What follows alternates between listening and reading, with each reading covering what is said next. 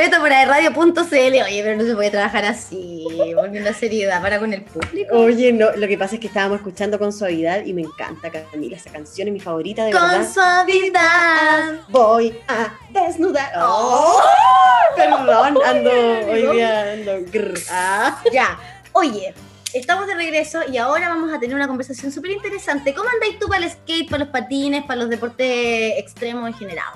Y oh, no, mal, nunca he sido buena. ¿Te subía un skate o un- unos patines? Una vez me subí y me saqué la recorcholis. ¿La recorcholis? Sí, Es brígido caerse una patinata. sí. Pero ¿Pero no me caí tan como que el potito nomás me dolió. ¿Viste los Rocket Power? No. Tampoco. O sea, ¿cuáles son tus acercamientos con el skate? Ninguno. Tengo un pololo que le gustaba. Ah, Eh. típico, eh. Tenía la astilla. La astilla en la Ah. panza. Oye, ya, qué bueno que tenés algún acercamiento con el skate, porque hoy vamos a hablar de eso. El skate siempre se ha caracterizado, bueno, al menos desde que uno es bastante joven, ¿no? Claro. De que se viralizaba en su época tras VHS, después empezaron a mejorar los sistemas, hubo un videojuego que ahora escoba, todos empezaron a grabar haciendo pirota arriba de la patineta. y quedan súper buenos esos videos, pero siempre pasa que son de patinantes de otras latitudes. De otros Skaters de otros lugares del mundo. Claro, yo al menos no había tenido la oportunidad de ver un proyecto como ese acá, por lo menos en Concepción. Esto desde la ignorancia absoluta, por favor perdonen si es que existe y no, yo no sabía, lo siento mucho, pero hoy tenemos un gran exponente de aquí, de la zona, graba acá en el skatepark que tenemos al ladito, ¿cierto? Sí. Y le vamos a dar la bienvenida en este momento a nuestro queridísimo Andrés Marchand, a.k.a. ¿Cómo Eh. está Andrés? Hola, hola, súper. ¿Y usted? Qué buena, Andrés, bacán, qué rico que está ahí con nosotras en el Ni un Respeto. Y eh, bueno, primero preguntarte tú, ¿qué haces? ¿A qué te dedicas? ¿El tiempo libre? Eh, ¿Y quién es él? hoy ¿Y en qué lugar? ¿Y en qué lugar y por qué? No. ¿No? ¿Y cómo llegas a esto del skate? Porque como hablábamos con la Cami, no, no es así como tan, tan común el, el deporte, digamos. Claro, eh, bueno, me llamo Andrés Marchand, ¿cierto? Como lo acaban de decir. Eh, soy sonidista de profesión Buenas. y audiovisual como autodidacta. Que trabajo en televisión y hago streaming y tengo muchos colegas audiovisuales y de ahí voy sacando lo mejor de ellos y, y he logrado un buen resultado. Sí. Oye, Andrés, ¿y el amor por el skate? Mira, yo cuando tenía como 16 años eh, estaba el juego, pues, el, el Tony Hawk Pro Skater 2 Qué buen Eh, juego era ese. boom, ¿Por pero qué te Max. jugaron? ¿Ya? ¿Y tú no jugabas? No, po. Yo veía jugar a mi primo, me ¿Y a acuerdo. qué jugabas Era muy en ese tiempo? Como en el 2000.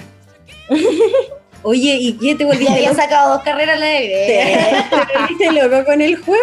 Me estáis tratando bien. Es que, No. es que fue, oye, es que fue un boom brígido. Como que salió el juego, después salieron los, eh, eh, los skate shop. Y además Eh, había mucho video en MTV, video gringo y Sí, todo. la andaban en música-. Hasta la Abril la- Lavigne, amiga, andaba en skate. Sí, pues la música hardcore, ahí los hardcoreitos, ¿cachai? Otros que eran más hip hoperos. Y ahí yo rabia empecé a patinar, pues.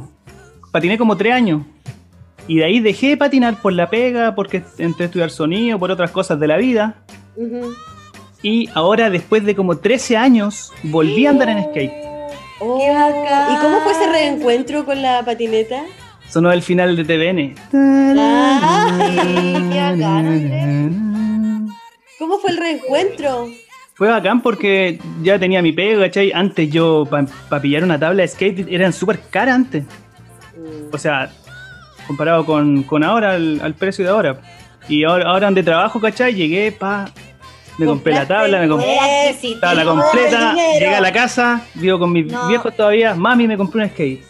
Y le quedo mirando así como, No hay y cosa. tú viejo, ah, Oye, pero. ¿sabéis qué? Igual que bacán eso, porque antes tenías que mirarle en la cara a tu mamá, ya, po, ya, pues Quiero- cómpramelo, Sí, que no es que, ya, pues, Cómprame mamá, una cómprame las tabla. ruedas, se gastaron, pero ¿cómo no te van a servir las ruedas que te compré? Pero que ya se gastaron, pero ¿cómo? Sí, pues este es un deporte que tú te piteas la tabla, así pueden ser en un día, puede ser en un año, pueden ser en dos meses, ¿cachai? Y Oye. Oye Andrés, y en esta Dime. vuelta al skate, me imagino que fuiste a practicar al skatepark, conociste a los chiquillos y de ahí surgen tus ganas de dejar todo esto registrado, de hacer diferentes videos. ¿Cómo Claro, nace pues. la idea? cuando yo patinaba antes, ¿cachai? Íbamos al, al ¿cómo se llama en Chihuayante? El, se me le va a caer el carnet. K-Market. Ya. Oh, ya. Ah, Esos eran los spots, ¿cachai? K-Market. Sí, así como en el suelo, Plaza Cruz, ¿cachai? Puras plazas, el- los tribunales, que siempre fue el clásico para patinar. Sí. Y de repente voy al centro y veo un skatepark y quedo loco, ¿cachai? Y me empiezo a tirar por los cuartos, ¿cachai? Me empiezo a sacar la chucha. empiezo a aprender a caer, porque tiene su técnica caer. Obvio. Si caís de golpe como un saco, te va a quebrar. Entonces Sí. ahí vienen las técnicas para caer, rodar, ¿cachai? O como pingüinito ahí, te deslizáis en el piso. Y eso, pues. Oye Andrés, y bueno, hablando un poco de esos videos, de los proyectos, me imagino que también cuando eres más chico y empezaste, cuando empezaron a aparecer estos videos, cuando se empezó, llegó YouTube o cualquier otro buscador donde uno pudiese encontrar esos videos, me imagino que los viste todos y quedaste loco, como yo creo que cualquier persona que se sienta a ver una de esas sesiones cuando está acompañada de buena música y, y está bien grabado y queda Sí. bonito, son súper atrapantes, podías estar mucho rato mirando la acrobacia. Sí, ¿Y te dieron ganas de hacerlo a ti también?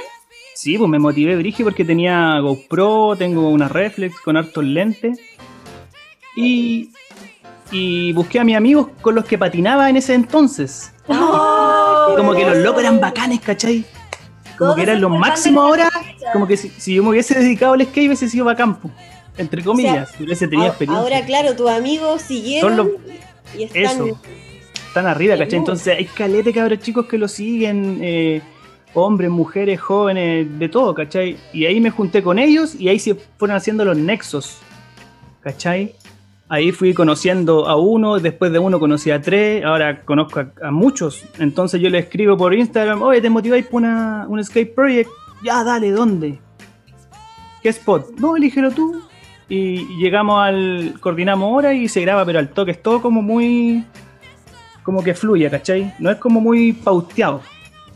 Súper mejor. No, pues, y aparte que cada patín, eh, no sé, cualquiera que se suba a una tabla de skate, me imagino que tiene su estilo propio también y algo que quiera mostrar dentro de, de estas sesiones. Y cuéntanos un poco igual del formato que tienen las sesiones que grabáis, porque me imagino que requiere también que tú vayáis siguiendo al skater, ¿cachai? O tenía algún plano de repente ya con una idea preconcebida de lo que queréis lograr con eso. La música se elige antes, se elige después, pensando que además eres sonidista, entonces eh, debe ser un factor igual súper importante. Eh, la música la elijo después, pero cuando edito el video, eh, dejo la música primero y de ahí voy tirando la imagen. Bueno. De repente son planos fijos, de repente yo lo sigo arriba de la tabla, ¿cachai? Para que se vea como equilibrado, ¿cachai? Como, como que voy al lado del, del skater. Entonces llega el momento en que yo me alejo, ahí voy jugando, ¿cachai? ¿Y tú también arriba del skate? Sí. Yo ¿Grabando? me tiro con ellos al lado, sí. No, pero qué estupendo. Oye, lo encuentro fabuloso, ¿no? Pero de verdad, porque sí, pues tení, eh, tení la cámara, tenía el conocimiento, los equipos, y aparte también tienes la habilidad de subirte arriba del skate. Entonces, Es que esa es la idea, si no, no se conjuga aprecia el- todo, está joya, po. Es que si no, no se aprecian los trucos. pu. De repente hay unos que tú tenés que estar parado, ¿cachai? Como un plano, eh, un, ¿cómo se llama? Un traveling. Y tú sigues loco deslizándose. Pero no puedes estar todo, haciendo, todo el rato haciendo eso. Si tú veis esos videos de Tony Hawk Pro Skater, los locos están todo el rato siguiéndolo. Y abusan harto así del, del ojo de pez. ¿Cachai? Que le da como un toque Ah, más, Sí, más rapero, más sí. underground. De más, posee como más video también. Oye, pero igual eh, es súper, bueno, lo que dice la Eve, que te subáis a la- al, al skate igual y que puedas ir grabando atrás. Pero me imagino que debe ser necesario también y que afortunado que en el fondo te estáis dedicando a lo que te gusta primero que todo, porque es algo que te gustaba de chico, que retomaste Sí, la pues. pasión. Y también te quería preguntar por eso, porque hay harto... harto buen viejo, digámoslo, ya que ya está más o menos viejote, ¿cierto? Que empieza a retomar. Y también hay muchos que empiezan a hacer tutoriales. A mí me ha tocado ver por lo menos de patines. Hay un gallo que, un gringo, ¿cachai? Que dice, oye, mira, yo igual que tú, estuve 20 años sin subirme a los patines, lo hice ahora de más viejo, ¿cachai? Y te Sí. empiezo a recordar un poco lo que era hacerlo cuando más chico. ¿No has pensado de repente lanzarte tú, hacer lo, lo tuyo contando esa experiencia, ponte tú? A ver, me imagino cuando ya estés sacando truco, truco igual más fácil y más cabrones, po, ¿no? Eh, es que no me encuentro un skater así como level brígido. Si Como que tendrían que pasar 10 años más y ahí recién lo hago. ya, po. Pero- prefiero recurrir a, a locos bacanes, ¿cachai? Que, que hagan eso. Así que igual hay harto acá en Conce. Oye, sí, ¿cómo está la escena local? Eh, tú comentabas que hay gente que está muy arriba, ellos igual me imagino que tienen sus seguidores y que también este proyecto tuyo les cae como anillo al dedo para seguir eh, dándose a conocer. Sí, eh, bueno, he logrado mucha, mucho feedback de la gente. Yo no sabía que habían tanto. Sí. De repente, cada skater tiene 3.000 seguidores por lo bajo.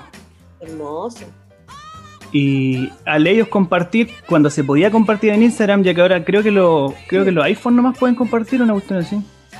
No, Yo igual tengo iPhone y no puedo. Hay algunas cuentas que pueden y otras que no. Ah, quizás no se han actualizado, pero eso fue una cuestión penquísima porque nosotros cuando, o sea, yo cuando empecé a grabar al principio tenía mm, 4.000 reproducciones, 3.000 reproducciones y ahora como Luca. Aunque Oh. igual es harto para Sí. mi cuenta que yo no sigo a nadie, o sea, yo sigo a los a los riders que, que he grabado nomás, ¿cachai? A lo preciso. A los precisos y no, y calete gente lo comparte y ahora viste que se puede compartir como por guía. Sí. Así que ha sido un feedback súper bueno. Le he hablado a loco auspiciado. Que más adelante van a grabar conmigo, ¿cachai? No le han puesto color. Puta, se ha dado todo perfecto y hay un mundo gigante, gigante de niños. De repente me escriben por interno, oye, ¿por qué no te grabé este loco? ¿por qué no te grabé este loco? Como Qué que bueno. saturé con la fecha porque grababa una vez por semana. Oh, Entonces, en marzo vuelvo con todo. Por eso di como finalizar la primera temporada de Escape Project Cons. Buena. Oye, y así mismo te puede encontrar la gente en Instagram, arroba skateprojectconce, para que vayan a echarle una miradita al, al Instagram Sí. del Andrés Marchand, que con puro empuje y buena onda está motivando la escena desde Concepción, Chile. ¿Eh? Esa es. Oye, Andrés, muchísimas motiven, gracias por habernos acompañado en esta oportunidad en el Ni un Respeto. La invitación está hecha para que te sigan y ojalá que se vayan sumando cada vez más al proyecto que retoma entonces en marzo. Vamos a estar súper pendientes de lo que vayas haciendo de aquí en adelante, pues está bien interesante. Gracias y que te vayas. Oye, gracias a ustedes por invitarme. Ni un respeto. Eh, bacán. Chao, Andrés.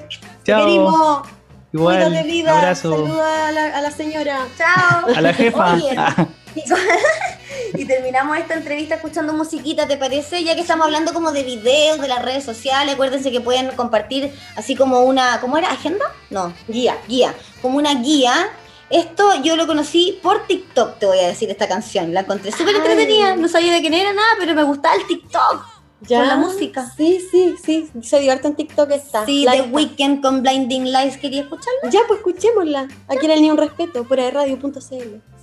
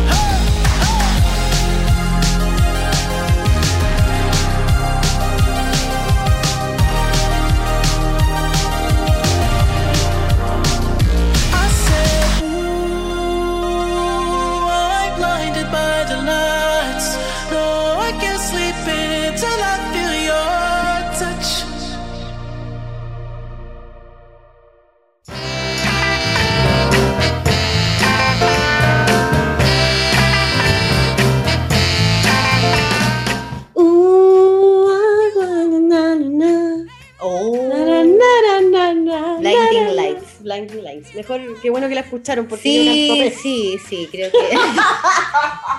Qué bueno que la hayan escuchado. Como para cachar igual que era, ¿no? Y, ah, Tin, tin, tin, tin, tin. Es que igual es como motivadita. Sí, súper motivadita. Me encanta. Súper motivadita, casi tan motivadita como los chiquillos que vamos a presentar a continuación, porque están haciendo un proyecto súper interesante. Bueno, ya lo hicieron.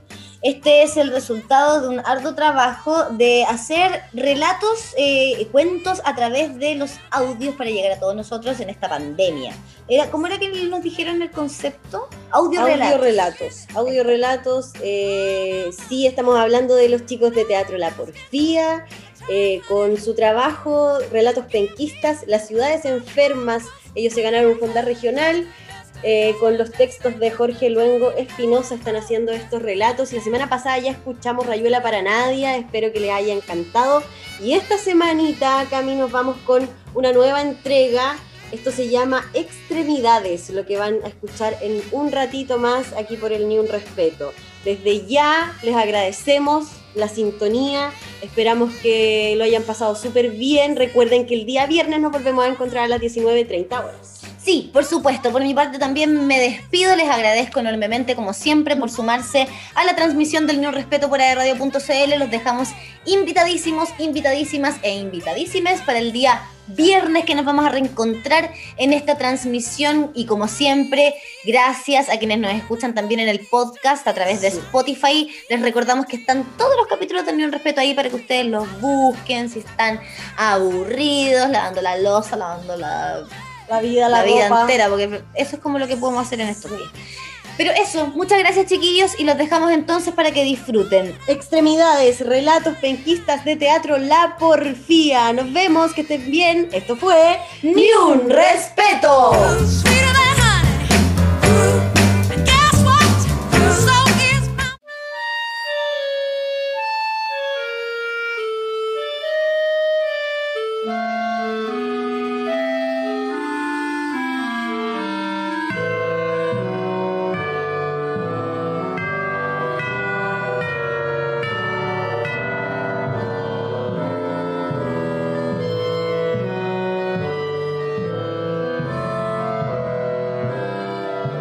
Extremidades. Jorge Luengo. Apenas dos meses sin escribir han sido suficientes para que reluzcan de la nada mis manos limítrofes y sus cerebros en blanco, atrofiados, nebulosos y vacíos. Tampoco pueden coordinar sus cinco falanges, cada una de ellas, lo que ha derivado en un manuscrito horrible, como de niño aprendiendo el arte de las letras sin cursos previos de caligrafía o aprendiz de linotipista. Y más estúpida yo y mi incompetencia para prevenir tal desastre. De ser así no me encontraría de súbito con la dificultad de mi escritura y mi incapacidad para hilvanar una palabra, menos una frase. De haberlo presumido podría haber comenzado de antemano a entrenar mis pies, no importa cuál de ellos, eso da igual. Incluso podrían ser ambos.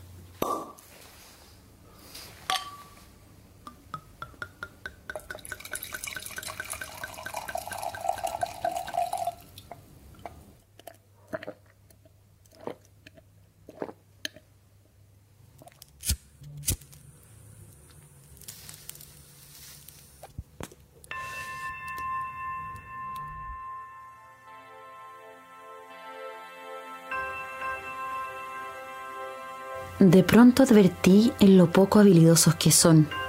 Solo sirven para caminar, de vez en cuando mantenerme erguida, subir y bajar escaleras y quizás con un poco de esfuerzo y tenacidad mía y de ellos, trotar, correr o practicar algún deporte básico, siempre y cuando no los arrebate pensar o el arrepentimiento de pensar.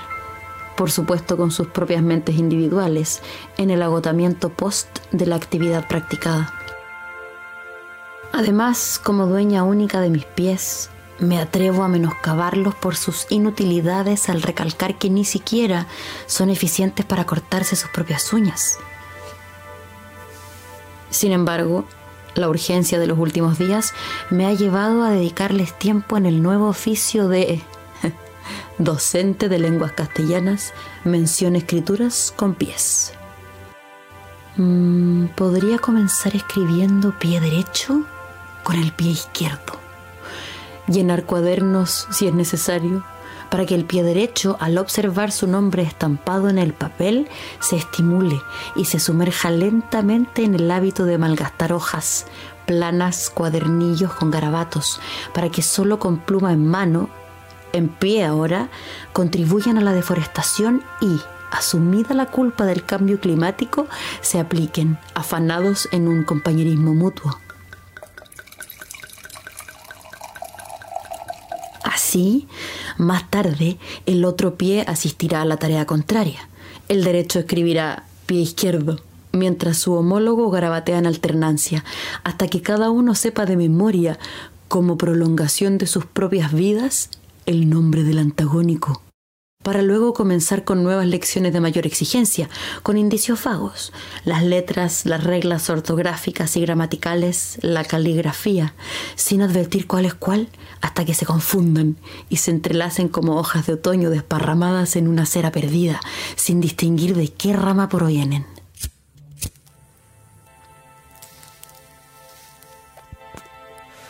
Cargadas las noches de dificultades, emprendimos la travesía con destino al terreno fértil. Izquierdo y derecho digerían sus obligaciones, me obedecían y con esfuerzo en cada clase iban paulatinamente componiendo palabras, oraciones y párrafos hasta elaborar planas completas. Sentados al fin los pilares del silabario que ya estaban digeridos, acordé con ellos que uno trazara las vocales, el otro las consonantes, uno subraye, otro destaque, uno tendrá bajo su jurisdicción las tildes, el otro las reglas de puntuación. Uno se encargará de los títulos, mientras el otro del pie de página. Todo para facilitar el proceso en general. La metodología aplicada fue todo un éxito. Enseñanza excepcional con la que logré abordar todos los capítulos que en principio me propusiera con estos dos alumnos sorprendentes que habrían sido las envidias de cualquier profesor. A ambos, responsables a cabalidad, no se ausentaron a ninguna de mis prácticas. Al calendario, cada día más delgado, devorado por el tiempo, se sumaba simultánea la autonomía adquirida por ellos. Redactaban ensayos, críticas, crónicas, poemas, cuentos y novelas de todos los géneros, de extensiones proporcionales a las horas reposadas. Solo bastaba dormirme con un lápiz y cuaderno cerca de la cama para que al despertar me encontrara y leyera en él el más original de los textos.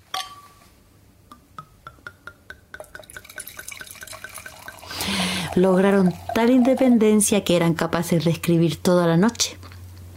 Eso sí, hasta poco antes de salir el sol. ¿Acaso por eso dicen que la inspiración se ofusca durante el día y que por el contrario se vuelve a despertar a partir de la hora del crepúsculo, cuando la luna y su ciclo, junto a la tranquilidad de las estrellas, sirven de musa con sorprendentes resultados? En otras ocasiones además de los materiales de siempre, me valía también dejar una novela cualquiera para verme al amanecer maravillada con la crítica literaria precisa sobre ella. Estaba plenamente convencida. Mis pies se habían emancipado. Ellos y yo dejábamos de ser uno solo poseían criterio propio gracias a mi afán de querer sustituir mis manos que, holgazanas, estériles, postradas y torpes a estas alturas, ya ni se atrevían a tomar un mísero lápiz.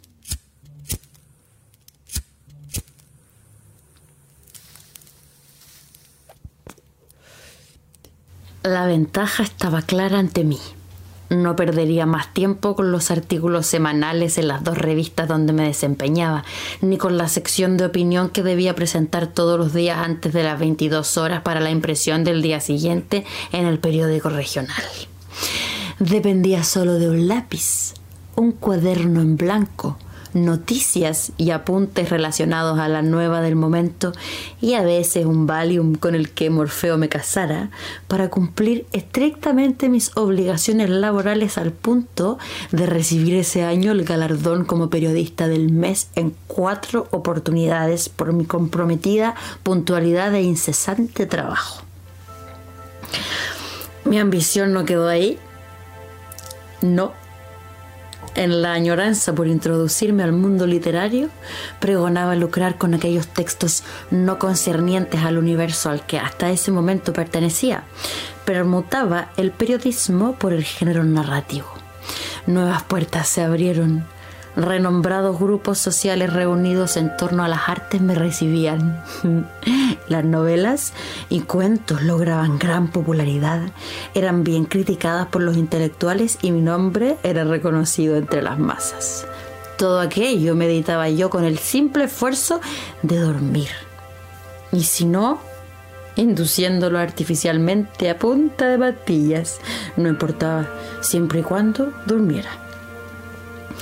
Me sentía completa, plena y madura.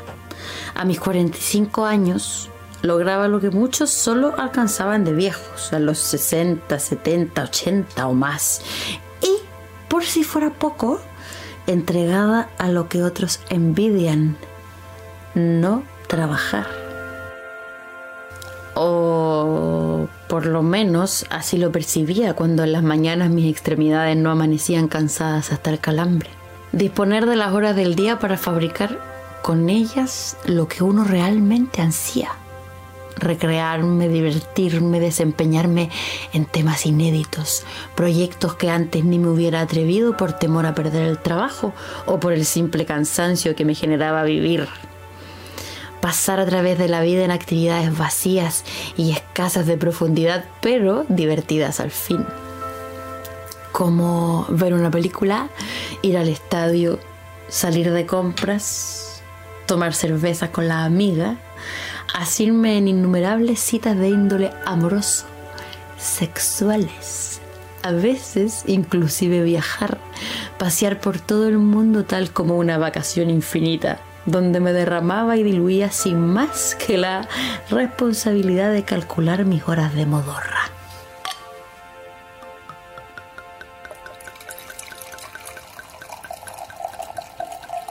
No obstante mi nuevo círculo social, los premios y éxitos otorgados por los grupos intelectuales y ganados en concursos de importancia, los muchachos llevados a la cama con la facilidad con que un mocoso se arrima a un árbol y de los cuales varios bordeaban la legalidad permitida en este país. El dinero percibido, la fama rimbombante, los escalones trepados en la jerarquía funcional donde ejercía aún de periodista. Todo eso no alcanzó para adivinar el futuro.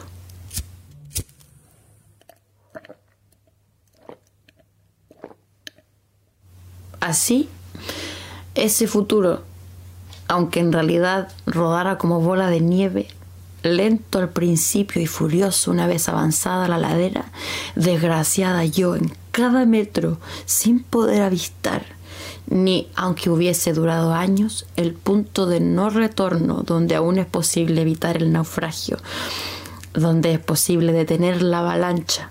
Y ésta asomó como una piedra pegándome sin aviso, brutal y repentina encima de mi cabeza. Ese futuro se transformó en presente y yo me hundía yaciendo en él. Y si muero en hoguera,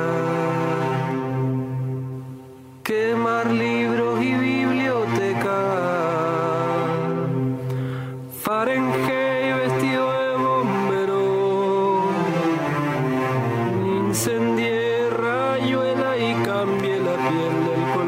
Cervantes, trice carta y anteojos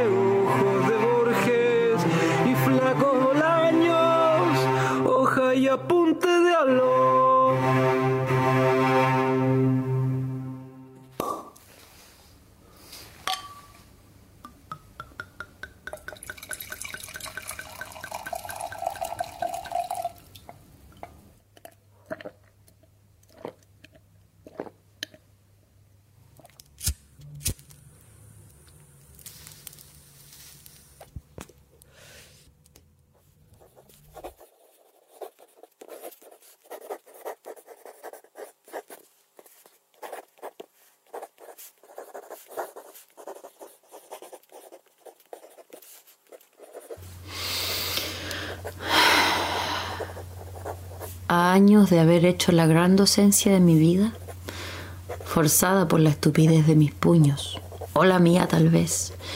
Tendré que pensarlo mejor en adelante. Observo mis pies, mis dedos, su planta, su empeine, sus callos, sus juanetes, su prolongación hacia lo llamado pierna, el tobillo, el talón y por último mis dos extremidades completas decaídas, desalentadas, indolentes y enflaquecidas. Pues cabe rememorar que si antes aquellas figuras apenas caminaban, trotaban y de repente en raras ocasiones corrían, actualmente están aletargadas, durmiendo y despertando solo para mí en este tiempo presente, después de tanto trabajo periodístico y escritura, arte de las letras. Y sin más que la asistente integridad de mi mente, apostada en esta silla de cuatro sostenes redondos, me he permitido, luego de bastante tiempo, permanecer despabilada, con mi vista clavada en los pies, ejerciendo lo que aprendieron hace más de lustro y medio.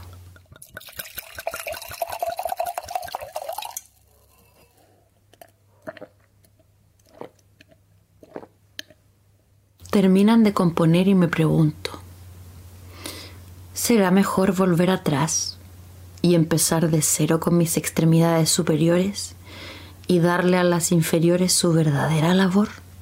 Caminar, trotar, correr, subir y bajar escaleras, sin importar perder todo lo ganado y no volver a recuperarlo a conciencia que las primeras, por mi experiencia, son más idiotas que las segundas?